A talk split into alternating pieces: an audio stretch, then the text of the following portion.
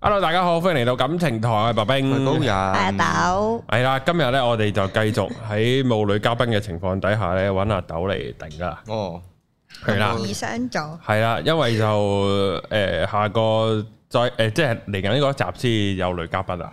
係啦，咁又诶咁啊，光哥就即係佢一季翻嚟一次嘛。差唔多啦。咁啊冇得又揾光哥啦，冇計啦，咁所以咧就感謝阿豆咧仗義相助。咁啊，再加上咧就即係唔知大家有冇睇我哋主 channel 啊？我哋咧就有條食嘢片。咁啊，食嘢片咧就除咗啲人會讚啲嘢食望落好似好好食咁樣咧，有好多留言讚阿豆靚女喎。啊，係啊，所以大家見阿豆今日嘅打扮同平時都唔同，不過可能大家好少見阿豆，即係可能大家唔覺，即係我哋對得多就覺啊。係啊，係啊，成個唔同晒啊！阿豆真係係咪 啊？嗯我，唔覺啊，係咪 啊？點啊？係啊，唔緊要啦。咁啊，總之阿豆好多人中意就好啦。咁就好啦係啊，咁，啊，咁我哋即係第時揾女嘉賓嘅壓力就冇咁大啊。即係冇都仲有個，哦等係啦，住先係都頂住係先嗯擺下豆出嚟，咁啊都殺啦咁樣。咁今集咧，我就其實我係 inspire 自一個台灣嘅 YouTuber 嘅，唔知近日無啦喺我 YouTube 嗰個 playlist 度彈出嚟，啊我完全唔知佢係邊個。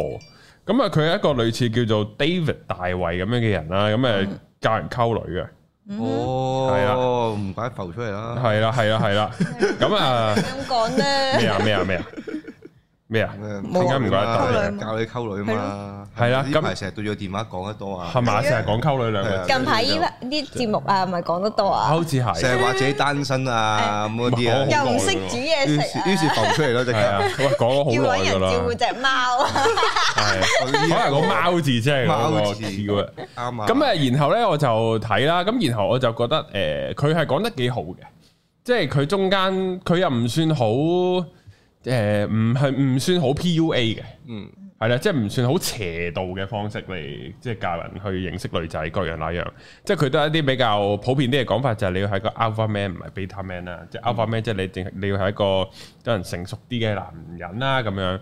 咁然後咧佢又講到好多點咧，我就覺得啊，我都曾幾何時喺溝女嘅時候有犯過呢啲錯誤，嗯但我可能已經唔記得咗，或者我可能已經個人唔同咗冇咗。啊。所以就，但係然後我就成日都諗啊，點解有啲人會成日都溝唔到女咧？即係個前提係，即係你唔溝女同你溝唔到女係兩回事嚟噶嘛。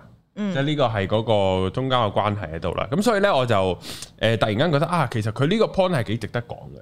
即係尤其是我對比翻，其實我都好大個，都仍然係有犯呢啲錯誤嘅嗯終於感情台係教人溝女啦，係啊，然唔後係係林長文咁，終於係終於係啊，嚟到嚟到係咪錄咗相成三年咁滯？係咯，係啦，咁就誒、呃但係呢一集咧會同阿塔哥當年講嘅就唔同啦，即係當年嗰集好勁嗰集就係啲人話揾係啊，獨撚點溝女啊咁樣，即係你哋即係恩塔騰啦，係啊啦，塔哥成日都都話你哋靚仔啊，嘅你哋有型有款，梗係梗係咁溝啦，你都唔明我啲獨撚我哋要舐鞋底㗎。係啊，但係咧其實都係要話俾大家聽就係唔係嘅。Ừ. 因為其實係唔關個外貌事嘅，即係唔會因為你係柒頭皮，你即係你柒頭皮唔係柒頭皮喺個樣度，係喺個人度，哦個格。係有個隔柒頭皮咧就好難溝女。咁其實講緊咩咧？係啦，就就係講緊今日個 topic 啊，需求需求感，需求需求感呢個咧係好嗱，陣間阿豆可以講下會唔會即係溝女嘅可以時候。啊，誒，如果係咁樣嘅話，係會令到個女仔反感，或者嗯令到個女仔覺得哇，屌唔得啊咁樣，即係呢條呢條仔完全唔得啊咁樣。嗯咁咧就誒，咁啊有少前設嘅。咁啊，首先啦嚇，呢幾年咧就大家咧可能都會比較知啦，就係感情咧，即係你溝女咧，你其實你唔係溝女嘅，你係吸條女翻嚟嘅，哦，即係你係你你係要成功引誘到條女，而唔係你要去追佢嘅。OK。哦，即係條女對你冇興趣咧，就講乜都冇啊追嚟都把撚，嗯係啦。如果條女對你有興趣咧，就唔即係使追啦。就就好似蔡瀾咁講啊，啊，就係一個女人俾你乜就俾你乜，唔俾你乜佢就唔俾你乜噶啦。無論佢係單身、結婚、有小朋友定係喪偶都好，哦，係啊啦、即係佢係唔俾你嘅，佢單身都唔會俾你。佢係俾你嘅，就係佢結埋婚生埋仔都會俾你。哦即係呢個就係嗰個我諗嗰個中間個精髓啦。咁但係你點去點樣去做到呢樣嘢呢？就係呢今日嘅第一個重點啦，就係呢需求感啊太重嘅男人呢，通常都係最早出局嘅。咁咩需求感呢？就係、嗱女仔咧就成日都話，身邊咧都有好多仔咧係明顯想追嘅，咁、嗯有啲人咧就似有還無，若有若無咁樣去追佢哋，有啲男人咧就當即係當。誒、即係做咗條女嘅嘅工具人咁樣，咁啊有啲啊可能好似某啲人咁啦嚇，就咩都唔做，咁啊淨係喺佢哋面前咧一一樣樣咁樣。今日覺得自己溝 緊女啊，系啊，咁當中嘅男人有邊個會係啦？咁當中嘅男人有邊個會成為女生嘅考慮對象呢？通常呢，就唔係嗰啲咩揸咩靚姐，但係每日都問你做緊咩啊嘅嗰啲，诶、亦都唔會係有個人，亦咁然後呢，诶、然後呢條友會無厘啦廢，某日無無鳩啦啦咧走撚咗去表白。咁所以簡單講呢，就係、一直表現出需求感嘅男人呢，其實都唔會係女仔優先嘅考慮對象，即使佢外在條件唔錯。哦，即係好恨拍拖，show 到出嚟個樣，咁樣就唔會揀你啦。即係嗰個好需求感，即係譬如誒、譬如你約咗個女，即係我引用翻個 YouTuber 啦，嗰個大約嘅例子就係、誒、約咗個女仔，係咁明明可能即係你交友 app 識又好，新識又好，嗯原來可能你約佢今個禮拜六，可能隔幾日嘅事嚟嘅。啊，呃誒禮拜六晚出嚟啦咁樣，咁然後佢啊都好啊都好啊咁樣，然後佢隔咗兩日啦，仲未到星期六嘅，佢話啊星期六我都係誒唔好想出嚟啊咁樣，係啦。嗱如果高人遇到呢個情況會點咧？咁可以點？即係你係想追嘅，咁咁你會點回應佢啊？哦，都梗係想佢出嚟噶啦，係啦，咁就錯啦。誒、呃嗰、個 YouTuber 教嘅方法我都認同嘅，係點樣？就係呃誒由嗯誒佢唔出啊，唔好出咯，誒又又未到咁串，但係呢個方，但係呢個方向，但係呢個方向就係、誒、如果你嫌係去地方遠嘅話，我可以去，我可以去到屋企附近。嗯但係既然可能你都未報出出嘅話，唔緊要啦。咁我咁我自己安排翻星期六我自己嘅節目啦，咁樣嗯，咁咧就完噶啦。唔好嗌佢就，哎呀出啦，哎呀出一陣啫嘛，即係就冇呢啲，因為呢啲就係嗰個所謂嘅需求，哦個需求感。你感，又俾到個女仔好想誒、呃去見你咁樣，去去好好想去見你嘅呢、個嗰、個 feel，咁咧就會令到個女仔啊，屌你咪條仔嗰、個需求感好強啊，咁、個女仔就會唔中意。咁然後咧就咁當然啦，佢個 YouTuber 嗰個故事繼續落嘅就係可能隔多兩日啦，差唔多禮拜六或者直頭禮拜五晚啦，個女個個女仔咧就揾翻佢啊，你禮拜六晚你安排咗活動俾你自己未啊？咁樣，咁、嗯個男仔就話啊，我禮拜六晚約咗 friend 啊，不過我晏晝就冇嘢做，嗯咁啊、出嚟飲杯嘢咯咁樣。咁呢個咧就係嗰、個你可以同個女仔傾偈，你可以同個女仔 WhatsApp，但係就唔好顯露到嗰個需求感咯。嗯，係啦、阿豆型唔同咧，啊認同，其實呢樣嘢係對男又好，女又好，都都有即係都係雙向咯。呢、個即係即使係女仔想追個男仔嘅時候，其實都應該係咁，嗯，即係你唔可以下下好似去扯到對方嘅感覺。即係譬如你真係約星期六嘅，咁如果講到都唔想，咁你可以問一次，即係輕輕大個會問，喂你咩原因唔想，或者係咪唔舒服，或者可能有嗯約，或者本身可能佢可能真係約咗 friend 嘅想，咁佢唔想推，咁你咪下次咯。嗯即係你能夠係改期嘅咪改期咯，有啲位，嗯但係咁。嗯，你會 sense 到嗰個人想唔想噶嘛？即係想出嘅話，你會再再有掉個日子出嚟。如果佢都係唔掉嘅話，咁咪真係唔想咯。嗯，係係係 係啊我喐緊個頸，放心唔使驚，係我輕輕教多少少地啫。震啊，香港佢咁樣望住系啦，系啦，啊呢個唔係靈異故事嚟嘅哦，，OK，好好，係啦，咁所以就係啦，呢個我覺得係今日其中已經一開波就帶咗個重點咯，嗯，就係诶女仔追男仔需求感啊，都會。你如果即係有啲都會好長噶嘛，咁你如果真係對方俾對方感覺到嘅時候，咁對方都會俾，有啲會怕㗎。都係嘅。我覺得前提未去到某個温度咧，你真係唔好咁易 show 個需求感，嗯，即係你哋可以係 WhatsApp 可以成，嗯但係對方唔覆你個 message 就唔覆。嗯你就唔好啊！尋晚做咩？即係你，即係你自己唔好嗱。同埋有個位係做咩一開頭就要將自己放到咁低嘅？嗯，你應該將即係平大家平等啲咯，即係唔可以下下好似你去求對方去啲乜嘢，即係連約出嚟傾個偈、食個飯，你都好似要求對方嘅話，咁其實係唔 OK 咯，有啲位係。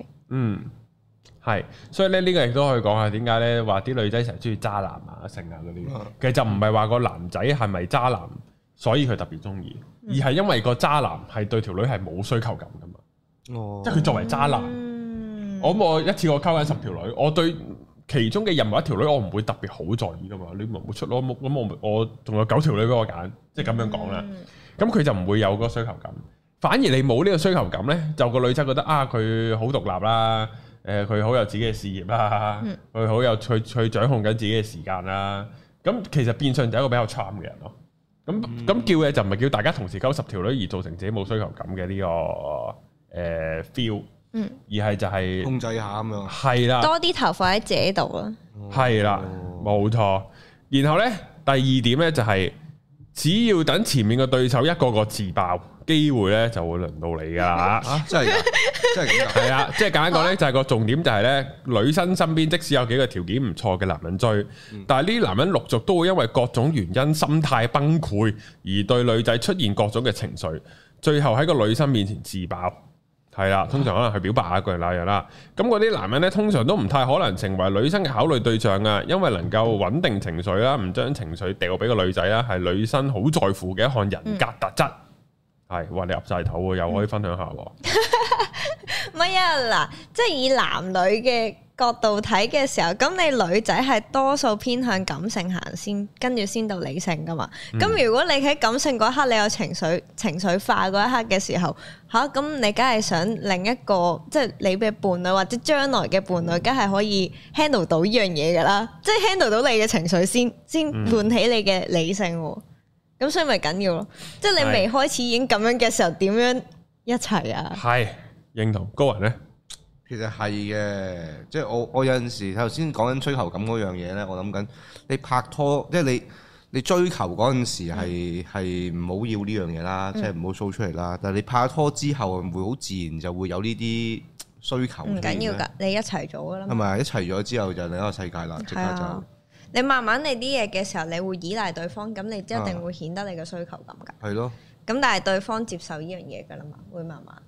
哦，OK OK。哦，即係拍到拖之後就另一個講法哦，係咪咧拍？拖之後你有個多但數會都唔會搞到好易散咧？哎呀，條仔啊哎呀，會有咁長，係咁開你頭都唔係咁樣嘅，識佢嗰陣。好撚型㗎，出去係咯，咯好撚不羈喎，識佢嘅時候，係啊點屌解你老唔味，係，變得咁一隻你小奶狗咁樣喎，我喺前面咩事係啊，啊？伸晒脷咁扯晒行開旗啲嘅，啦，係啊我想知求道唔咁係咁你你你知道另一半嘅時候有另一面嘅，咁佢淨係喺你面前展露㗎嘛啲嘢。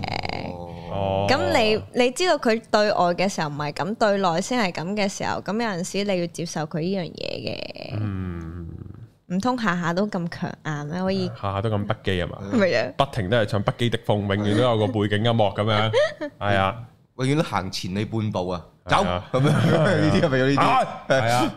女人咁樣呢啲啊要？系好咁啊，然後咧，诶、咁啊，通咁啊啲诶，即係嗰啲唔會將自己情緒掉俾女仔嘅嗰啲追求緊呢個女仔嘅男仔咧，嗯咁啊、去到呢個時候咧，就如果你嘅條件唔俾嗰啲男人話差好遠啦，而你又冇過度咁展示你嘅需求感咧，女生咧有陣時係會開始考慮你嘅，並且咧好係卑微喎呢個，即係要等人哋要等幾時咁啊前提，因為你係追緊啲正嘢嘛，哦，即係人哋就係多狂風唔浪係，但係你點知對方有冇係咯考慮？你係咪喺個 list 入邊啊？嗱，如果如果嗱呢、個都係嗰個需求感嘅問題咯。嗯你就係唔好咁在意你喺咪個女仔個 list 入邊。哦，啊哇即！係我唔上心直頭。唔係，即係其實嗱，大家聽落或者大家可能覺得開頭會有少少覺得矛盾，咁我咁我諗或者係咪追緊條女㗎咁樣？嗯其實個問題咧就係你同個女仔嘅 WhatsApp，你同哦個你約個女仔食飯睇戲嗰樣又好，佢約一次唔出唔出咯，咁 WhatsApp 傾偈唔傾，佢唔覆你，覆得好慢，咪唔好覆咯，咁咪唔追咯，就咁簡單啫嘛。哦即係係啊！你你何必？哎呀！你做即係即係有一個好好好經典以前高登潮文㗎，嗯即係 CapTV 有拍過出嚟㗎，係就係話誒誒唔知唔知大學識到個女神，然之後攞撚到個電話就係你點解唔應我啊？你應我啦！你而家係讀咩科啊？你係咩星座㗎？你係邊年出世㗎？咁喺度喺度問呢啲嘢，我諗起之前睇到唔記得睇啲乜嘢咧，即係個大概係講話個毒男啦追個女仔問佢你食咗飯未啊？跟住未，跟住之後咧嗯啊係啊呢佢啲啊話咪係食咗，跟住之後就話咩你食咗啲咩啊？跟住之後面定唔知乜啊嘢，總之答得係好 hea，你一定會 sense 到嘅嗰然啲。後其實呢個對話入邊其實好簡單嘅就係，你就 feel 到個男仔好有需求感咯。嗯，哦同埋係真係會嚇怕個女仔咯，我覺得好煩咯。係啊，所以就你 feel 到個女仔如果係咁樣嘅話，其實你都無謂去再講落去啊。即係連呢啲嘢都冇乜好傾啦，即係你都係啊冇乜更加高層次嘅討嘅嘅傾偈嘅餘地啦，已經係去到。嗯係啊，咁我覺得呢個係好緊要。咁當然，如果你對個女仔有意思，咁你哋兩個 WhatsApp 好傾嘅，咁梗係繼續傾啦，又唔係叫嗯你唔應個女仔。咁、但係可能有陣時你約個女仔一次兩次佢唔出嚟，嗯但係佢 WhatsApp 都照同你傾喎，冇乜嘢嘅喎，咁樣咁咪繼續傾咯。嗯咁、個女仔唔出咪唔出咯，即係呢個係個重點咯。未係到個 timing 係可以約出嚟啫，好啦嗯咁。或者可能個女仔真係好撚忙，或者你係可能你約個時間佢真係唔撚得，咁都冇計㗎。嗯咁咪咁咪遲下咪再約咯。咁你你冇得溝女就係你冇得誒、呃次次都係呃你一識條女，條女又好撚冧你，你又好撚冧佢，即刻幫人一笨，即係唔會㗎嘛。啊，唔係咁嘅咩？咁有啲人唔就係應該話。話，我相信我以前嘅經歷都係類似係全部都係咁樣嘅。我聽啲啊人都係咁 嘅喎，嚇唔係咁嘅咩？咩係啊，咁所以咁即係視乎你係又係想溝邊個咯。嗯哦，係啊，即係呢個都係個重點，即係有陣時就係你可能想溝啲好少少嘅女仔，咁、個女仔都會俾好多人追過噶嘛。佢自然即係你唔係十八二十，你嗰個對方雙方都冇乜感情基礎啊嘛。或者而家十八二十都好多感情經驗啦，已係經好多多過晒我哋。係嗯啊，咁如果都已經係咁多感情經驗嘅話，你再用一個咁即係柒頭皮、咁重需求感嘅情況去溝女咧，你一撚定溝唔到嘅，或者溝到都好撚快散嘅。即係條女嗯可能，唉、見你都唔錯，試下啦。屌你有咩黐眼線喎呢條仔咁 樣。哦，即係呢一個嘢就係講緊話，即係對方係唔冧你嘅，你要慢慢點樣誘導佢到佢冧你為止。或者佢對你唔反感，嚇，唔但係你唔咁好令到佢反感。哦，即係佢同你唔反感，但係你一顯示嗰個需求感咧，即刻零分㗎啦。哦，即係其實本身係中性嘅，中性嘅係啊你點樣慢慢就向 positive 方向，你就係啦做任何嘢就好容易變 negative 噶啦，咁樣。係啦，即係好多時未必係下下都一見鍾情。哦，即或係者第一眼即係企喺傾落，第兩個偈已經開始互相有興趣，咁樣嗯就另一個故事啦。或者咁樣想就發展長遠啲，咪呢個方法，唔係試下玩玩下嗰啲嘛。係啊，同埋可能你兩個人一識，可能啊都幾好傾啊咁樣，咁可能你交換電話啦。嗯，咁你嗰陣時可能誒、呃你又覺得佢幾好，佢又覺得你幾好，可能有有七十分嘅。咁嗯，但係可能你某啲細節其實顯露咗啲需求感係可以扣分扣得好勁。係啊，我作為男仔我都會有呢個感覺，更何況女仔呢，哦即係嗰啲好敏感嘅，即係女仔敏感啲噶嘛。哦你認唔認同呢？都認同啊。阿豆呢？所以咪話驚都會驚一啲比較扯嘅男仔嘛嘅，即係你好你見到已經唔係好想覆嘅時候咧，其實就收手啦。 係啊，即係可能你即係攤翻三兩個月。嗯，誒淨啊，同埋唔好係咁 like 人哋啲相啊，點解人哋個 story 都覆啊？哦即係呢啲都，like 係嗰相個就冇乜嘢嘅，即因係為你因睇為唔到啫，多 like 即係你冇乜理。唔係，啊，係你 like 嘅時候，你純粹係覺得哦，你已讀咗個 post 咯哦咁樣㗎但係你 story 嘅話，你下下都覆 like 或者覆嘅話，其實就哦好撚煩㗎啦。係煩嘅，即係係啊，都都有遇有學到嘢過咯，有少少，嘛你都會覺得係嚇我覆你又唔係，唔覆你又唔係，你想我點覆你啫？即係好嗯尷尬就咁紅樣色咯。心心咯，點點咁樣 咯。咁我覆翻我嘅耳讀啊嘛，係啊，誒我 read 咗你個 read 啦咁樣咯。係啊，第三點咧就係咧要平同平同平常心相處咧，有三個重點嘅。哦即係嗱嗱，如果你係一個曾經喺女仔面前自爆嘅男人咧，啊，你已經係個爆炸咗嘅男人。自爆啊，咁你應該自爆化。係啦，即係無啦啦交撚表白啊哦嗰啲啦，哦或或者曾經暴露過好強需求感啦。嗯咁你咧我就追你唔得噶 ，B B。係啊，呢我對你係真心㗎，我就住你㗎。 ，B B 俾機會我 B B 咁嗰啲係啊點解唔可以一齊啊？咁樣係啊，呢啲咯，哦呢啲就係最大鑊㗎啦。係啦，點解你要鬥住支咪咁講嘅？因為我驚撞到佢。哦好好奇怪啊，咁啊，好奇怪！你唔好你唔好喺個面前咁樣揸住你支有人咪，打格啊仔啊會。咁樣會打格仔，你會舐嘢㗎。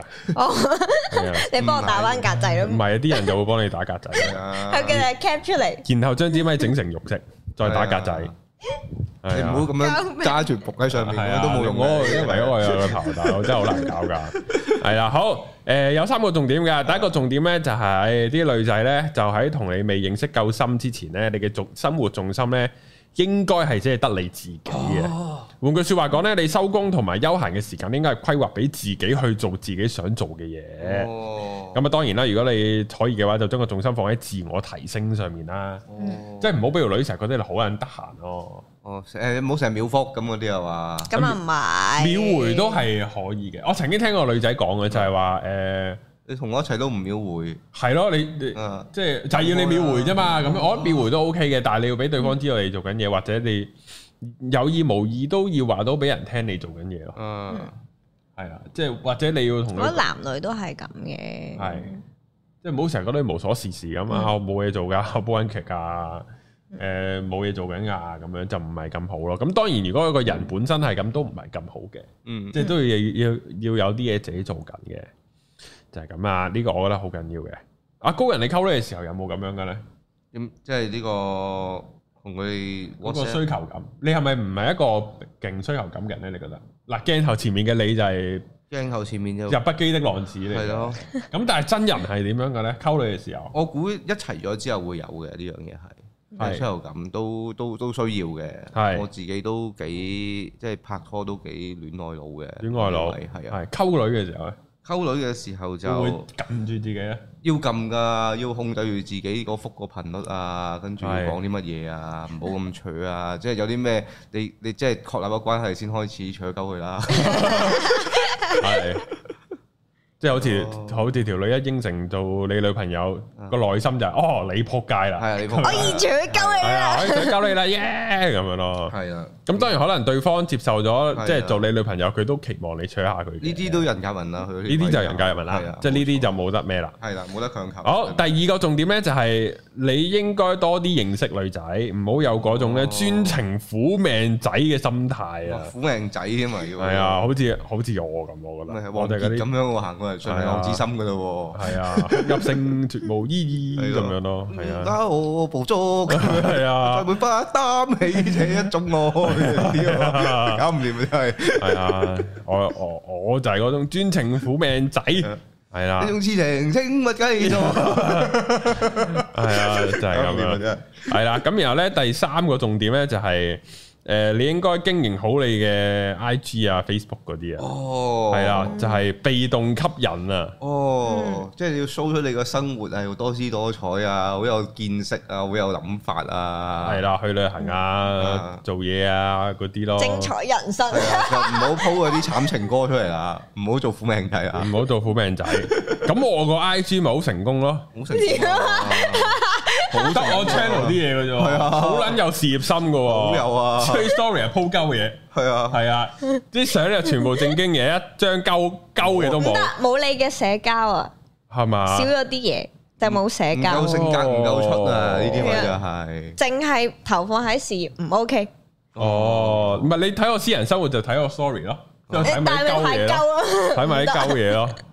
哦，唔夠，太割裂啦！你個太人過了，就係好認真，好鳩。係啊，哦，咁咁我可以咁正常 post，但係我又唔好似啲女仔咁專登誒去到邊都影下張靚相 post 出嚟噶嘛，咁會變 bad 娘噶喎，咁樣咯，咁你可以調教下個角度，唔好撳嗰啲阿唔叔好撳咩咧嘅，係咯。咁樣咯，啲阿叔通常都係咁樣噶嘛，中哎意 係咁樣，跟住咁樣係啊你見到個地方勁大頭，咁樣一下低炒上嚟 喎，係啊下上去出先噶嘛，一定係咁啊樣影噶喎，係咯，，做阿叔一定係咁樣，係啊一定要唔係我知啊，你可以影下做運動嘅嘢，哦，或者即但係對係影下風景，你即係哦，出以為影街腹。肌添，唔係啊，對鏡影好尷唔尬，係啊，你，可以拍得唔一定影你噶嘛我。影個啞鈴，嗯，誒係咯，即係或者影下啞鈴啊，哦或者擺啲 boomerang 咁樣，你即係咁樣影住嗰自己類呃呃你知道 喺嗰個地方喺係邊，咯咁哦你你喺喺嗰度出現，係咯咁你哦，咁咪得咯去叫雞嘅時候影影個門口，係啦有啲人 OK，呢啲都得咁樣係啊，大波學大波純直學生妹咁樣影下影撳鐘嗰下咯撳你鐘就係啊，撳鐘咯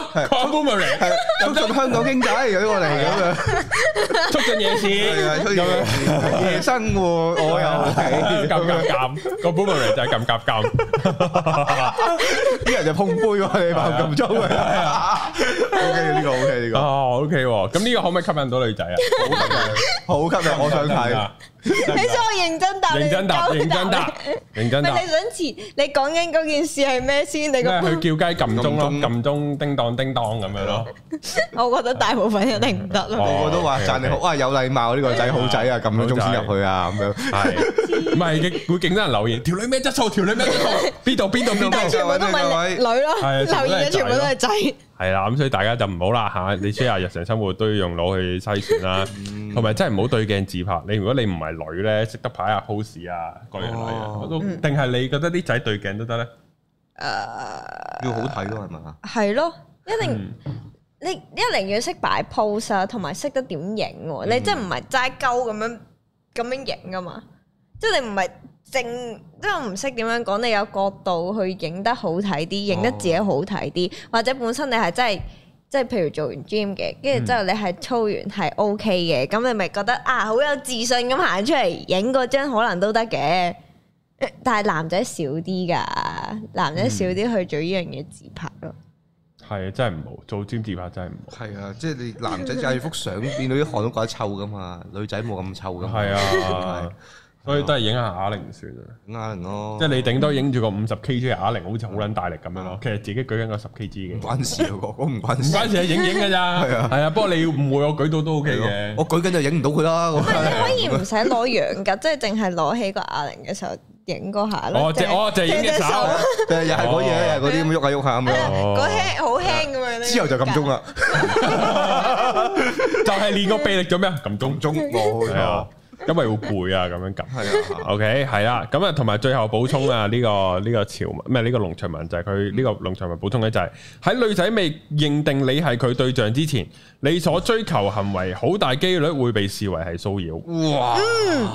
真例如咧，分享下喂，哇！呢個真係要分享，我唔知嗰個人有冇睇嘅，我都啊你講啊，即我嚟係啦，我唔知啊，因為咧我嚟我嗰日。喺觀塘度行過，係即係其實我揾我個 friend 去食飯啦咁係樣，咁跟住之後我以為係讀者嚟嘅，咁佢就行埋嚟唔咁係你樣讀唔係你我咯個。 你個前後次序調轉咗，係有個男仔行埋嚟 讀你，你就以為佢係讀啊者，佢係係咪唔篤係你應啊？該應該再探翻多篤個少膊少頭，啫，篤個膊頭咁樣篤個讀，誒係探啊翻少少就係我等緊紅綠燈嘅時候，咁我 sense 到有人望住咗我，嗯係咁我就擰一擰個頭望一望啦，哦咁佢但係企係你隔離嘅，係啦，佢唔係企喺對面嘅，唔係對面啊，係跟住之後佢就望完之後就所以咁樣係係係讀啦，係跟住佢就同我講咗，即係即係好我要讀尷啊，佢就話佢啊講咩佢好想認識識你我，跟住係我就諗我識㗎， 即係我內心嗰句係吓我識㗎。跟住我諗係咪讀者咧？咁係你點知？因為始終有上過鏡，咁可能你係認得唔出紅奇嘅，阿啦嗯豆。係紅嘅。唔好咁講 先，我我同阿豆， 我同阿豆有陣時去買嘢食咧，咁會有人認得我咁正常啦，咁我真係紅噶嘛。哇！哦啊係 啱啊啱啊啱啊！啱啱啱啊咁然後咧都為數不少，有陣時啲人都會認到阿豆嘅，即係都都講得到，啱。即係都喺知樓下嘅，都都有認到嘅，啊係係啊啦係啊，。咁佢嗰一刻見到我又冇冇講到，即係冇嗌得出我咁係樣，所以就咁我就應該唔識你諗啦應該唔識嘅。純粹俾你嘅美食引誘到啦搭訕，咯我唔知啊，嗰日仲要着得好頹廢咯，你嗯嗰日明唔係明啊？佢嘅。 係真係頹唔嘅，係，但係你誒啊呢個講完先，我先分析點解你咁樣着，你覺得台豆會有人搭訕？你繼續。跟住跟住之後佢就行埋嚟，佢就同我講話，我覺得你好 sporty 啊，跟住又咧哦覺得啊望到你對眼好 charm 啊，即係好哦即係好想認識你做個朋友啦呢咁啲好樣， PUA 對白咯，哎學翻嚟噶即，係我唔稿嚟知噶，啊聽下啲稿嘅。不過你繼續啊，跟住之後佢就話：啊，你喺度翻工啊？定係你啱收工食飯啊？關定你點樣啊撚事啊？係跟住我話唔係啊，我約咗朋友啊咁樣。好彩真係哦真係有約，跟住我就特登，咁如真果係冇約咧，啊你唔知佢跟到我行去邊咯。喂，鬼王啲弟子嚟嘅喎係啊，唔係啊，真係好彩，真係過條馬路就到咧。跟住佢就話：啊，你膚色誒都幾黑喎，係咪本身有油開水㗎？ 是啊，你好白噶，咁同佢講。我話唔係，之前都有油下嘅，不過哦耳佢專黑㗎咁哦佢樣。專登嘅，不過你繼續啊。我梗係知哦佢你又知專登，因為佢覺得你 sporty 唔係啊，唔係啊，唔係啊，佢專登佢係要講你啲衰嘢。哦，要引你去係啊爆，佢，係啊，佢哦佢會覺得啊，你屌你冇貶低我咁撚 嘢我俾人 PUA 咗啦，即係咁樣咯啱啱，係啊。 ，PUA 係咁玩嘅。不過你繼續啊，哦，你繼續啊。因為你嗰下有 hurt 到少少，其實係佢專登嘅。哦佢即係佢佢你記得佢佢唔係開口及着你㗎，哦佢唔係開口及着你。不過你繼續啊，原原來係咁㗎。你繼續，你繼續。唔係啊，呢啲一聽話你隻眼好差嘛，唔各樣係各你樣都覺得好唔係呢啲係係稿嚟㗎啦，好聽就知。假你我唔明唔明會，啊我你從來見我咁多女嘉賓上嚟，個個都靚 啦，客觀地靚啦。你有冇見過我話啊？你好差嘛咁樣？咪想咪好假咯？你明唔明啊？你嗰下都想係你問繼續，你繼做續。乜嘢啊？係之後咧，之後 咧，跟住之後好彩咩？即係佢係中間其實爭誒一條馬路嘅距離，再加多少少啦，當十零米到嘅嗯係啊係啊係啊啫。跟住之後佢就即係講話啊佢住喺附近啊，跟住又問我住邊啊哦，跟住又又話咩佢佢誒即係即係總之係再叫我 I I G 再傾啦咁樣。係係。有咁樣 at 你 IG 啊最又後？我最後俾咗 I G，我唔想俾電話，但係咁我可以俾。哦俾都你 follow 唔係 follow 嘅到噶嘛，即係係你能夠 DM 唔代表你 follow follow 到我啲嘢，係係咁樣因為你個 IG private 嘅，係啦，係啦咁之後咧，之後咧，就係咁啦。咁你有個需求感好跟住強，你又好 cam 即係好 cam 嘅係，跟住佢就真係有 keep 住即係問嗯係 DM 啦，係啊， DM 啊，哦跟住之後佢你 DM 講啲咩咧？係咯，講唔講得㗎？誒，講即啦係大概啲未問你翻工翻咩啊，係跟住嗰啲係啊，我都心諗 屌關你撚事 啊！煩啊好撚煩啊英文名仆街煩啊，係咪想 sell 保險啊？佢唔知佢做乜嘢嘅，總之係跟住又話呃誒，你嗰日係咪搭搭 N 車先翻屋企關你啊撚？事啊，跟住就即係嗰嗰類啦，跟住話打風你有咩做啊？你今日有冇約啊？嗰啲咯，係啊跟住我心諗已經 sense 到吓，你已經擺擺明想想約噶咯喎，即係想約出嚟唔誒。係咁，我覺得佢街頭咁問你攞電都係話，想約唔嘅，想約就把撚咩問你？係即係總之，我覺得好煩咯。即係我會已經係其實每日即係隔咗每一個回覆都已經係隔咗六七八個鐘咯，嗯 Ừ. 跟住而家係十四個鐘啦，已經隔咗，但係佢心都諗。鍥而不捨嘅係啊，係鍥而不捨啊！我都問吓，咁都唔唔識 sense 到，喂覆得咁慢，你一個人你十四個鐘都唔覆機，其實你點樣講啫？講唔通噶喎，有啲位係啊，咁佢係 keep 住問你問題嘅，係啊，佢冇講自己喂嘅你可以開出嚟直接讀嘅咁啊冇講自己嘅唔使啦，喎吓咩啊？唔使啦，冇冇講自己嘢嘅，咁當然阿豆冇問佢，好難講自己嘢唔係嘅我，都唔想知，咪可能啊佢可即係佢唔一定要淨係問你，可以講下佢自己嗰啲嘢去。未去到嗰個階段咯。你明明喺好最低層嘅時候，咁佢問你打風做咩？佢唔講下自己打風做咩？打飛機咯。咁諗都諗你估我隻手擺喺邊？打風，你估我隻手大擺喺邊？好奇怪喎咁樣。嗱單邊問係啦，嗱所，以咪應該 sense 到你都覺得煩係咯人哋又唔你都覆你仲咪要就係咯。咩？我覺得誒有有幾個前設嘅，咁當然佢柒就緊㗎緊㗎啦啦。但係我覺得佢有樣嘢係可嘉嘅，就係佢嘅勇氣。係咯，當都因係為嘅，因為嗰我下因為我咁大個仔係從來都冇問過人攞電話嘅我都冇啊喺條街度，我係真係冇，因為我係冇個勇氣嘅。係咯，我都係嘅，所以我嗰刻我都，我其實我嗰刻諗緊咁佢個外形點咧？你你都肯俾誒係你 I G 佢鬼啊？王咁嘅樣。唔係，你形容下佢外貌咯。唔係我我佢阿豆有 send 咗張相俾我睇嘅， Sporty 都嘅，誒係誒都係嘅，佢有佢懶啊貪嘅我記得佢有俾咩我睇啊，佢就話俾我聽佢去咗跑步，佢打風去咗跑步，影咗張即係你 Apple Watch 咪有啲記錄嘅哦啊啊嗰種咯，跟住又話到佢去咗跑步咁嗰佢啲，影但我咗都冇 Apple Watch，咁個個背景喺屋企嚟嘅。唔係，佢有個 cap 橫幅誒個橫 app 裏邊 cap 個圖咁樣嗰只哦啫，咁係樣，跟住我就誒關我咩事啊？係啦。咁咪點啊？我唔係我每一次覺得真諗，我覆你咩先可以等你收聲啊？唔係你唔覆佢咪得咯？咁都吹你唔走啊？ 咁樣，好啊，冇話呢啲懶搞笑，佢覺得你有興趣唔係嘅。啫，冇唔唔冇係係咁你咪冇唔嘢覆咪唔覆咯？係咯，都唔係，我又覺得好似好唔佢唔知，點解一定要覆？唔係即係我唔明唔啫。係好似唔禮貌啫，我覺得。咩禮唔禮貌 啫？佢都咁乜樣咯，做嘢人啊？都唔做到。係啊，你呢個都朋友都稱唔咪係啊上咯咩禮唔禮貌咧？咁你本身 I G 啲人咁樣，我都會覆嘅，我唔即知係我即係咁嗱，我講。有我又想知，如果人哋嗰啲打過嚟問啊，你借唔借錢嗰你點收樣？皮啊！咪係咯，咁樣佢好佢佢佢佢同咪嗰啲 Coco 嗰啲人冇分別噶係咯，高喎。科啲仲陰公喎，諗下。嗰啲揾食嘅喎，呢、個佢揾食，另一種揾食嘅啫喎。咁你 Coco 嗰啲你又可以收皮，但係呢一個你又唔收佢皮咁樣。你又覺得係咯，好奇怪我對㗎！ Coco 呢個我唔唔應該係太咁善樣良咯。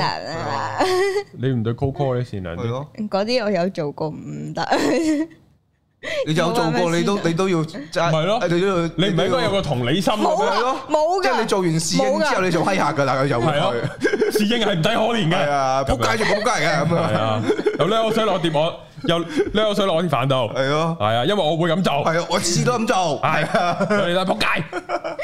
所以呢唔唔得㗎唔可以係呢個就係奇，唔係不過唔緊要啦，即係啲女仔係咁樣噶啦，即係即係哋屌，唔係即係又係要唔應又，即係有又唔係即係啲女仔係咁嘅，講咧都唔中意，但係又唔知做乜撚嘢要應嘅。有個人關注啊下，係咪都係有少少覺得，翹誒我冇啊呢個。啊，我都唔係有因為佢唔係啊，最最大嘅問題係你對嗰條友冇任何興趣，哦，但係都唔會有嗰種好似，同埋你本身真係唔熟噶嘛，即係係你啊熟嘅友人。但我就係落街行過都有人搭訕，有人想撩我，有人想識我喎，我誒好我撚係正下喎一下咁呢嘅嗰，下，啲我冇呢我仲要嗰日我心我已經好攰同好頹都嘅，咁吸引喎，跟住我就都係咁差我對眼嘅，點算先？你試下我着到 嗰個啊啊阿七咁樣，唔係着到阿發誒誒阿文西咁樣落街。哦，我即即係係嗰件白色背心底衫，再加你買煙通同埋人字拖，然後我落到去有人問我攞電話，你試下。你係陳冠希就得，系啊，咁又唔會啦。咁所以唔係同埋點解我想講就係點解嗱，譬如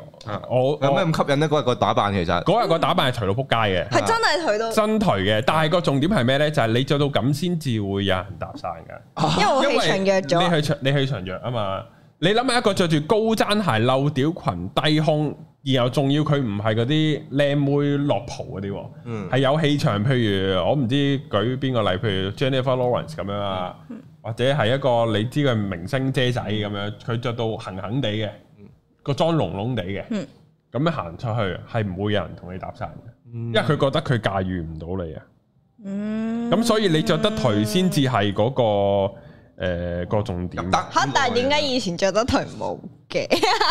靚咗咯？好未唔係 咁啊？啊，唔滿係意唔未係唔啊？係唔係唔係咁講，咁我都覺得 係。係靚咗嘅，呢係咪段時間個氣場同個人都有啲唔同咗嘅，同埋你會望下人啊嘛，你唔望人，哦人哋點樣搭你散啫？啱喎，有道理喎，好似又係起喎，碼有有有對過眼神，然後佢點樣 get 個眼神就佢事啦哦。但起碼有個眼神對到，即係你會覺得，哎，條女及我哦喎，即係可能會有呢個感覺。嗰個人可以咁諗噶嘛，你唔係咁諗啫，啊係我係可以咁諗，咁所以就會有呢個嗱，我又及緊條女，條女及翻我喎，好易噶，啲男人好容易亂諗嘢噶，你係望一望個燈啫嘛，佢就覺得你望佢噶啦。係，啊，唔緊要啦。咁係啊咁然後再係啦，咁所以佢就會搭訕。咁然後其實我其實我又想講咧，即係我又冇搭訕經驗嘅，啊冇啊，我都係第一次咁樣，有啲我都未試過俾人打。但係呃誒誒，呃即係只能夠講係，如果你搭完人哋散啊，或者你新識咗個朋友啦，即係可能你 friend 搭 friend，誒、你朋友聚會，總之你新識咗個朋友啦，你已經好厚面皮咁問人攞咗電話噶啦，嗯咁點樣可以誒、呃即係 smooth 啲咧？我覺得係我我覺得要加 IG 啦。咁加 I G 你就睇下佢 story 啦，唔好個個覆啦。你 feel 到佢對嗰樣嘢好有興趣，譬如佢中意睇波又好，佢中意誒近排興女團誒興 New Jeans 都好，你你見到佢有睇某套劇喎、佢有 share 呢啲 story 喎，咁你先至覆佢就喂呢套劇我都有睇啊，屌你老味呢個男主角戇鳩噶咁樣，啱啊，即係呢啲你先至同到佢繼續傾落去，嗯或者佢先可能會考慮覆唔覆你兩句。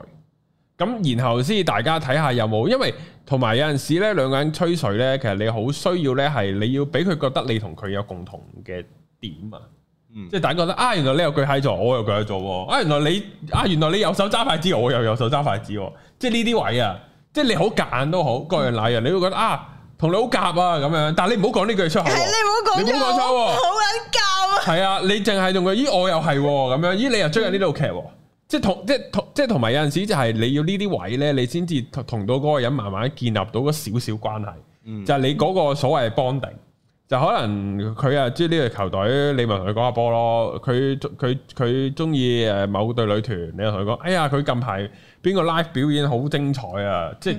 即係唔好講精彩兩個字啊！即係話喂，你你又有睇呢個 live 啊咁樣啊？你嗱即即咁樣咯。咁同埋誒，其實我啱啱嗰啲都唔係咁好啊，因為唔好講，唔好問問題啊。哦你直係啊，你直接同佢講話，佢呢個 live 好正。啊，其實即係其實咁樣係最好嘅，即係睇下佢覆唔覆你咯。即係可能有陣時啲女仔講啊係啊好正啊呢、個 live，之後你即係可能你再 send 另一個 live 俾佢睇就呢、個 live 仲正，即係直接咁樣你唔好問問題，問乜嗯開個撚嘢話。題咯，其實係啦，你咁樣開個話題，即係可能佢有睇某套劇嘅，咁你咪講啊，你即係你同佢講，喂，你都有睇喎，你誒都唔好問佢睇到第幾集啊。之後你又講，哇，個大結局好爆啊，咁樣，咁佢咁佢就同佢講唔好劇透，因為我未撚睇。通常呢位梗係 send 咗 meme 數啊，話笑笑到仆街咁樣咯。係啊，呢啲咯，係啊，生下 meme 圖啊，meme 圖都係一個咩嘅，但唔好鳩聲咯。你你睇一睇嗰套咪戲睇你個啊嘛 friend 嘅程度去啊到邊，因為我成日都同我啲 friend 咧，即係男仔 friend 嘅話，嗯係都會係係咁不停 send send 面圖咯。但係因為真係好 friend，所以先會咁樣咯，會係啊鳩聲。咁所以就我覺得呢個係大家要即係喺個所謂溝女嘅過程入邊咧，誒、除咗唔好好似個男仔咁啦，佢就誒、即係叫做唔好咁有需求感啦，係啦，誒、係咪應該投其所好咧？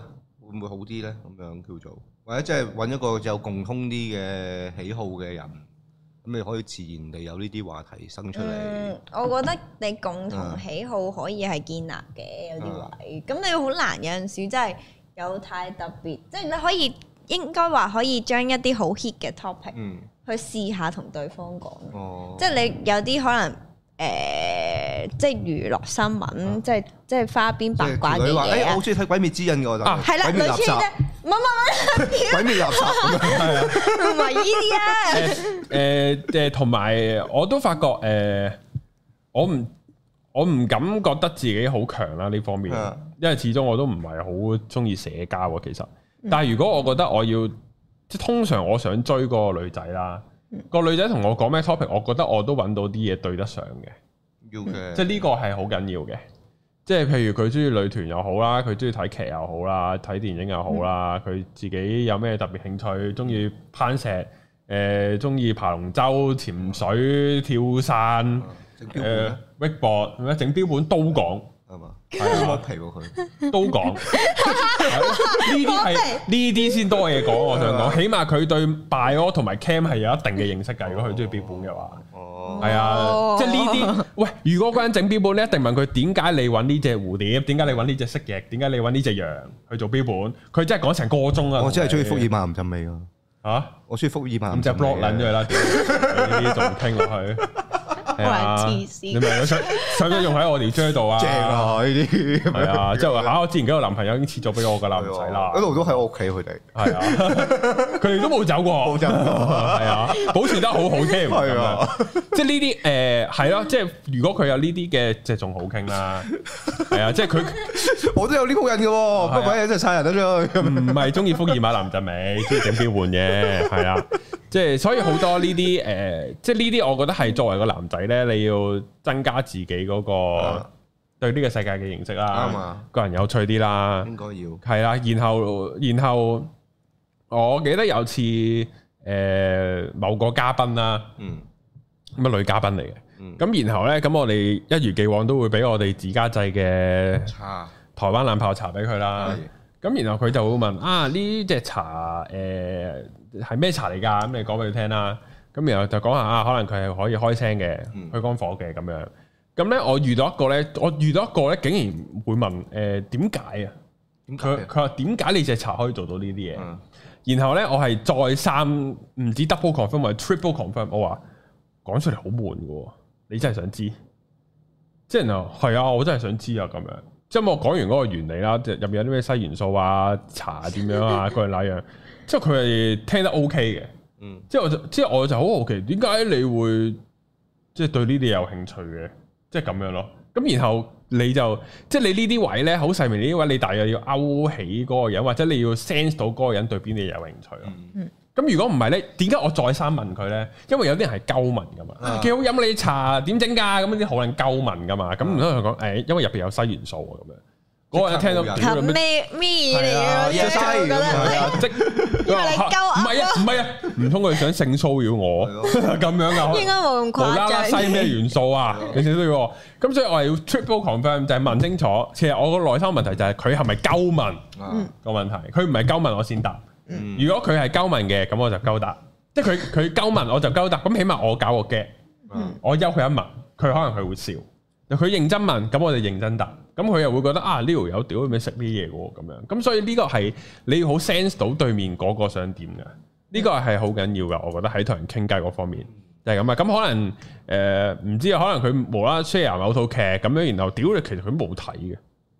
即係你你要 sense 到佢係咪好中意睇呢套劇，啊佢係咪好中意呢隊樂隊咁樣咯。容易噶，呢啲都會 feel 到嘅。咁你 feel 到屌你老尾原來係勝利球迷嚟嘅，識㗎喎屌你唔撚識嘅。即係譬如你見到某啲純粹係睇下知道咩嚟就你算啦。講緊某個導演名，我講嗰兩套戲，你就唔識佢咯喎。係啊係啊，係啊，即係譬如你會見到有啲女仔，可能佢誒呃世界盃影住睇波咁樣，嗯咁咁你就唔好好沉迷同佢講波咯。啊因為你佢同講賭波好啦，佢就一定識答啦。係啊， 即係你睇下佢係開邊排咯，你唔好覺得啊佢中意英格蘭。誒、喂，你點睇英格蘭個籠啊？咁樣佢話誒，讓兩球咯，我唔我唔知個籠叫咩名 嘅，即係佢佢個內心可能咁大啊，即係呢啲大家就係要 sense，咁同埋都係唔好咁多需求感咯。嗯，係啊，即係呢個係好緊要嘅。啱咁由我哋呢，就嚟到第二篇農場文啦。係個農場文呢，就係、同大家呢去講下呢、個點樣可以降低對女仔嘅需求感啊。哇，點啊？打個飛機先，誒、我覺得呢個都係可以必須嘅，其實係可以嘅。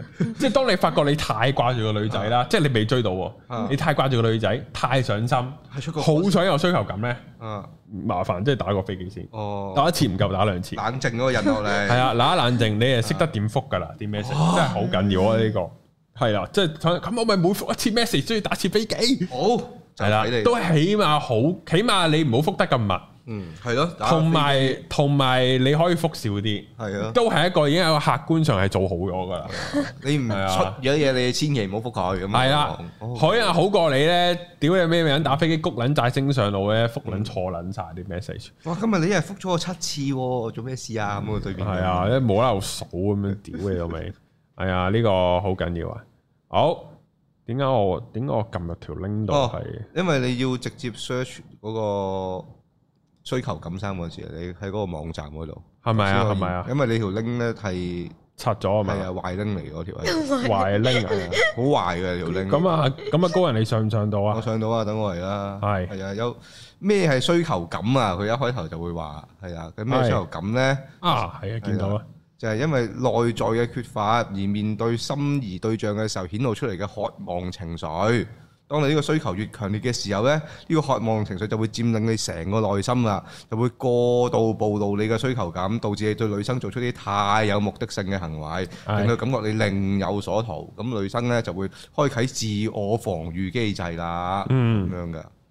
繼續啊，可以。係啊，咁呢，正所謂呢。物以可 為貴，物以海為貴喎，係啊，呢個咧就係一旦太多，即係太容易得到咧，啲女人咧就唔撚識珍惜噶啦。唔好俾把飯嗰啲係仔。啊，你屌啊嗯咁啊，唔好俾翻佢仔。但係但但佢都有講翻嘅，同樣嘅情況咧，都會發生喺啲女人身上面嘅。咁樣做咩啊？倒貼要倒貼啲仔，係啊。咁啲女咧越容易得手咧，啲女啲仔咧越唔珍惜噶啦。咁樣咯嗯係啱唔啱？你認同啊？有啱㗎冇啱想。你又有咩？嗯梗係有道歉啦，點解冇？咪睇翻上一集啊，我嘅上一集哦，嗰個哦嗰個，係啊明㗎啦。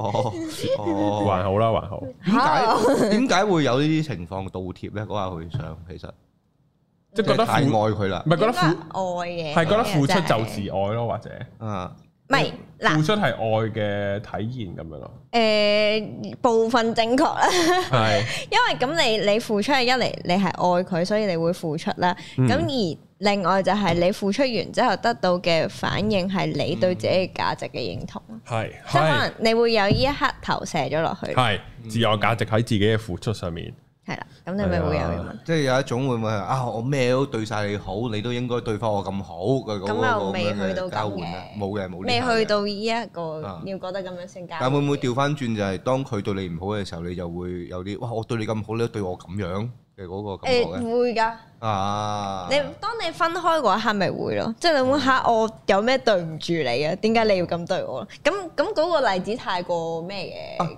呢種需求感會唔會係喺即係同個男即係同對方係分開嘅時候會再強烈過一齊緊嘅時候咧？你唔會對呢個人有需求，之後你當分開嗰一刻，分開咗之後，唔係我意思係即係唔係一齊啊，即係唔係一齊緊啊，嗯即係即係唔係唔係結伴同行嗯中，而係兩個分隔咗兩個地方要哦咁係啊反而冇乜喎。冇乜嘅。係咯，哦，咁樣啊。系好咁咧。诶，呢度咧佢仲有四個咧新手傾偈常犯錯誤啊，係暴露需求感啊，就係係咧第一咧就係成日都嘘寒問暖，吓嘘寒問暖又有錯，係啊，成日個重點係每日都問一次啫喎。就好撚煩噶係啦。啊。喂，今日食咗飯未啊？你見點啊？早晨得唔得？早晨得唔得？早晨都還好唔嘅，係早晨。都還唔係啊同埋睇個階段你其實都 feel 到，如果你開頭就就日都早晨咧，都好奇怪噶啦。哦。係啦，所以咪睇個階段去到邊，日日都傾下偈咁樣嘅。日日傾下偈咁都會你會 sense 到對方對你有冇好感，哦，係㗎。咁你先會㗎追求嗰一刻，你先會去同佢講早晨。我覺得個重點咧係你可以展示到你對個女仔嘅好感，嗯但係唔好顯示到個需求感。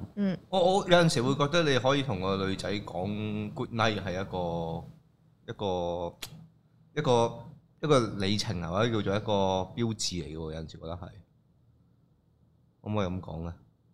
嗯靜咗係啊，呢個女仔即刻諗乜嘢啊？你個腦裝咩㗎？究竟唔係啊，唔係啊，因 為我咧日日。都同人講 good night 嘅喎，我同好多人講觀哦係禮，喎，誒即係當你如果真係傾到同個 friend 傾到咧，即係嗯不論男女，傾到真係大家要瞓嘅時候咧，去早唞。 但係好地地傾到要瞓都幾好關係啊係。唔咯。係咁你我同咁啲你傾 friend 又偈夜晚啫嘛，你如果你日頭咁你就唔會講噶啦，就會斷咗 topic 噶啦。即係但係你夜晚嘅時候真係要瞓，你會 end 咗呢樣嘢嘅誒咪時候， end 咯，做乜我好地地講咩早多唞啊男女都會 good night 啊講，瞓啦，係咁先咁咪係算咯係咪早唞啊？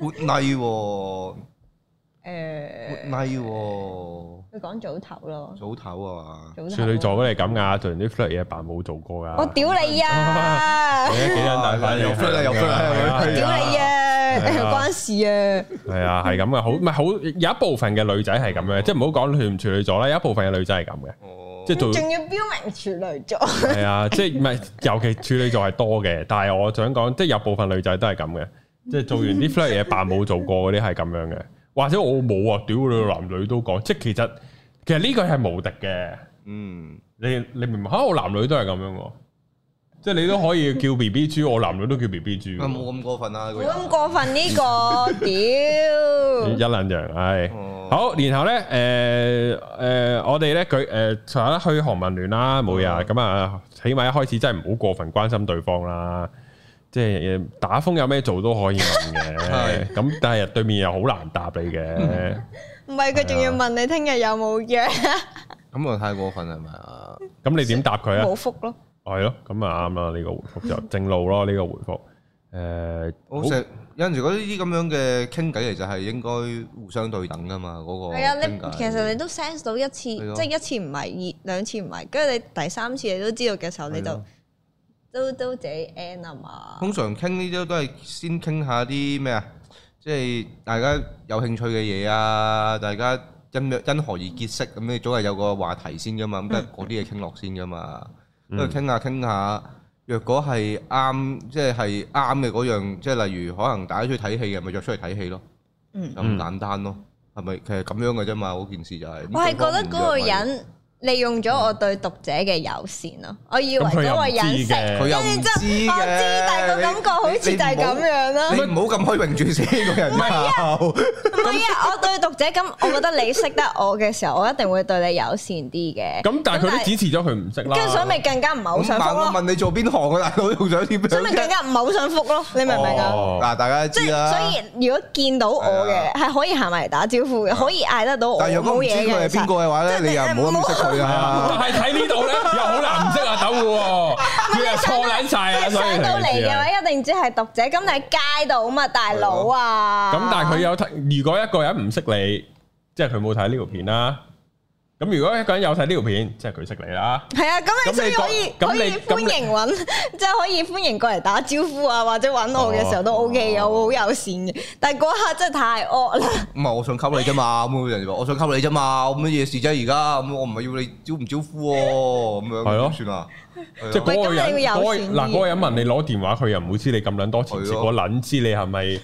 屌你有尾知名人士咩？你係鄭秀文，我唔我真係唔撚識你，我唔撚識你㗎 啦！屌你唔可係啊，以所以咪嗰一刻覺得屌啊！我總之嗰一刻我就我咁唔係對佢紅咁你都友唔識喎善啦，唔係啊， 挑撚過我啊！佢膨脹過我啊，屌唔唔關事啊，係咁你喺觀塘，我真係以為佢有佢係你嘅讀者我嘛。觀塘哎邊個唔識我啊？唔係有，我係以為佢係你讀者，哦我先即係覺得啊，啊我可以同你講幾句嘅。哦其實嗰下你知唔知社恐到要死嘅感覺？我想唔係呢個陌生人，我好撚 驚啊！哦跟住我就嗰下睇問誒誒誒誒誒，哦好啊好啊好啊好啊！嗰啲你完全係唔識得去推拒絕嗰下個咁你咁嘅感覺。你之前咁你有要冇學習嗯咯，你之前有冇試過俾人哋街咁樣認識，然之後問我電話傾到偈啊？咁啊冇喎，真係冇完全冇啊冇啊冇啊！嗯，仲要你，因為如果你你唔係觀塘區咧，啊，我更加覺得我會睬你都傻。其實關觀塘撚事。咁你喺呢度附近，你冇人大家都知邊多啲知㗎係啊？嘛？邊個知我哋 office 喺其實唔觀係塘你？喺觀塘成日都撞到你啲讀者啊嘛？而家而家我喺邊度都會撞到啲讀者 㗎，我喺尖沙咀同銅鑼灣都會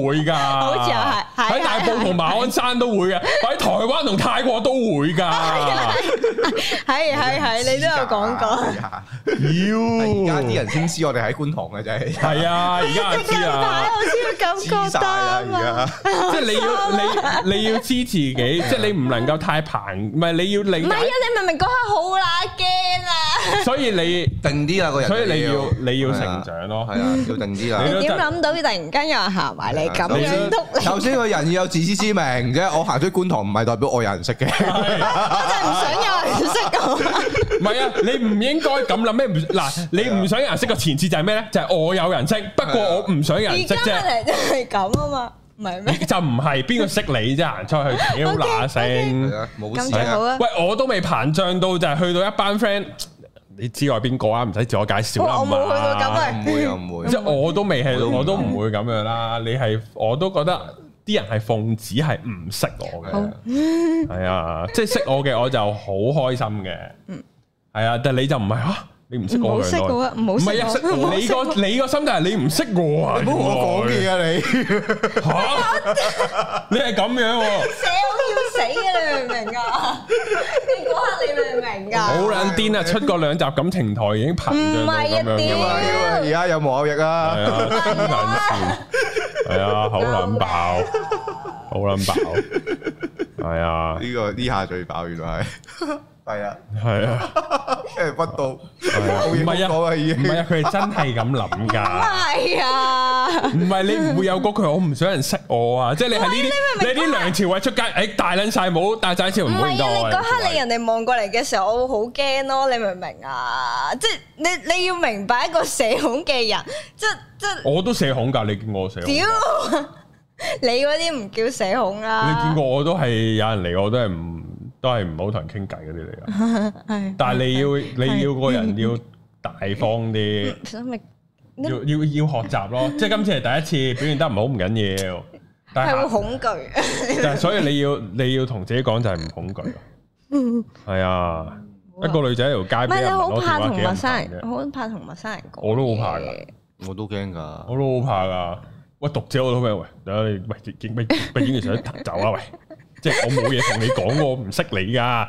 有啲行埋嚟咧，同你講喂咁樣佢，我識你，我唔我唔記得 咗，原來係你明唔明我嗰刻嘅感覺就係、但起碼佢都咁督下你啦，佢都好唔熟悉啊咁樣。你篤嗰下佢嗰個個感覺，我真係心諗你你你啊係反而識我篤啦係咪篤嗰下唔舒服先？其實最最重要係佢如果佢嘅 hello 咁樣係會唔成會個好啲啊？問題都係連咧，因為你企咗喺度係，其實佢跟個住人都再強再㗎，再再等其實咗幾秒，你先講即係篤完講話你仲要想等啊認識我咁樣，係啦，跟住我就問你哦咩咩篤咩撚你咩啊咩，好彩佢即即唔識識你係嗌唔出我個名定係乜哦嘢，跟住之後你係識定唔識㗎，跟住我就所以咪嗰下嚇。咁係嗰條友騎喎，因嗰條為友篤完之後等幾秒先問嘢㗎。佢好彩唔係咩咋，佢好彩唔係誒周杰倫嗰個嗰部電影啊，講回到過去嗰個啊，哦，誒不能説的秘密，你就係望住高人啦，點樣啊？佢唔係咁樣 咋，哦佢唔係咁樣咋，如果唔係仲撚爆啊，我應該會嗌咯，係啊，冇嗌啊，幾好啊！係屌，OK 你啦系啊，诶，聽到得幾好，係啊，所以好撚爆啊！呢啲唔係你要學識去處理啊，你已經係知名人士嚟㗎，唔係啊，係啊，你你你既然覺得自己係知名人士，你就應該要有翻個知名人士嘅應對，戴翻副超酸出街咯。係啦，即係譬如我我有次去買戲飛，嗯，咁我咁我我 feel 到嗰個隔離嘅男人已經即係應該識我，咁我冇理佢啦，我唔會主動無啦啦望翻嗯佢。喂，係啊，我係白冰啊，同我 say hi 啊，咁樣我唔會噶嘛。咁、我嘟完我就行噶啦。之後嗰個男人，誒 stop trooper，之後之後我啊，誒 yo，點解你講英 文嘅？唔係，即係我唔會覺得個英文係母語嘅人會 Are you 睇我啲 speak 片㗎啦 English？ Are you speaking to me？嗰 啲啦，係啊，咁咁咁，然後然後我話啊唔對啊，我我我外國大，我我外國讀書啊我嘅鬼，仔性格啦，可能我係啊，我 OK OK 啊，唉，拜拜咁樣咯，都係咁樣咯。嗯嗯係啊，我我第一次見人俾人用英文去嗌我嘅，誒 stop trooper，唔係嗌你威 soldier 喎，仲要啊喂嗌你 stop storm trooper 咁難讀嘅，有睇嘅係喎，啊 有睇哦沙皇嘅，有睇沙窩啊，係啊，唔係啊咁易識嘅呢個節啊目睇沙窩，好難啊，係啊。係啊。雖然外國嚟嘅，系啊，外國嚟。係啊，第二咧就係頻繁咁樣收 message，係第二個點咁哦啊。啱啱有講到啦，唔好屌你有咩係咁路滾滾啦。哦，誒，第三就係連續 send message 啦，即係滾滾滾、叭叭叭叭叭咁樣 send message 啦。第四咧就係同對方嘅信息量信息量不等誒啊。哎呢個好惡啊！呢啲係啊，嗯，我有陣時都會即係即係，如果同人傾偈都會數住㗎，有陣時係或者個 feel 咯，望望落嗰個比例咯，唔好扯到咁爆先，大家都係對等啲、均等啲。係。啊咁有陣時人哋覆得好多，你又唔好意思覆佢係呀咁樣噶嘛，又會。又要又要打唔係啊翻，又要打翻少少字。即係你唔係對嗰人好反感，嗯即係嗰人可能普通朋友，哇！你又錄音又打千字文，哇！點搞啊？唔係即係冇千字文啦，你一打打廿隻字已經好奇怪噶，其實即係呢啲位啦。咁啊，大家咧就喺呢啲位度記記得，即係都係今集一個重點，嗯就係收埋你嘅需求感。嗯你可以好表面地收埋，你可以真實去提升自己，令到你真係冇乜呢個需求感。咁你就可以喺愛情路上會得心應手啲啦。啊嗯，就係咁樣啦。好，咁啊，今條片嚟呢度啦，咁啊，多謝好啊阿豆又仗義相助啦好，嘢，仲係啊，無啦啦俾人屈咗轉啊！會俾人入到入咗鑊金嘅，真係陰公嘅入咗鑊金嘅 你啫。想唔想下次幫你嘅？冇啊，人工包啊呢啲係。冇啊，冇包嘅，冇包嘅，係啊，係係啊啊，，咁咧就大家留言讚阿豆啦，咁啊，等阿豆開心啲啦，係咁啊啊，佢又出多啲嘅，大家又開心啲啦大。家都開心啲。好係啊多啲咁啊人識咁就會啊。係啦，多啲人識咧就真係囂啦， 可以。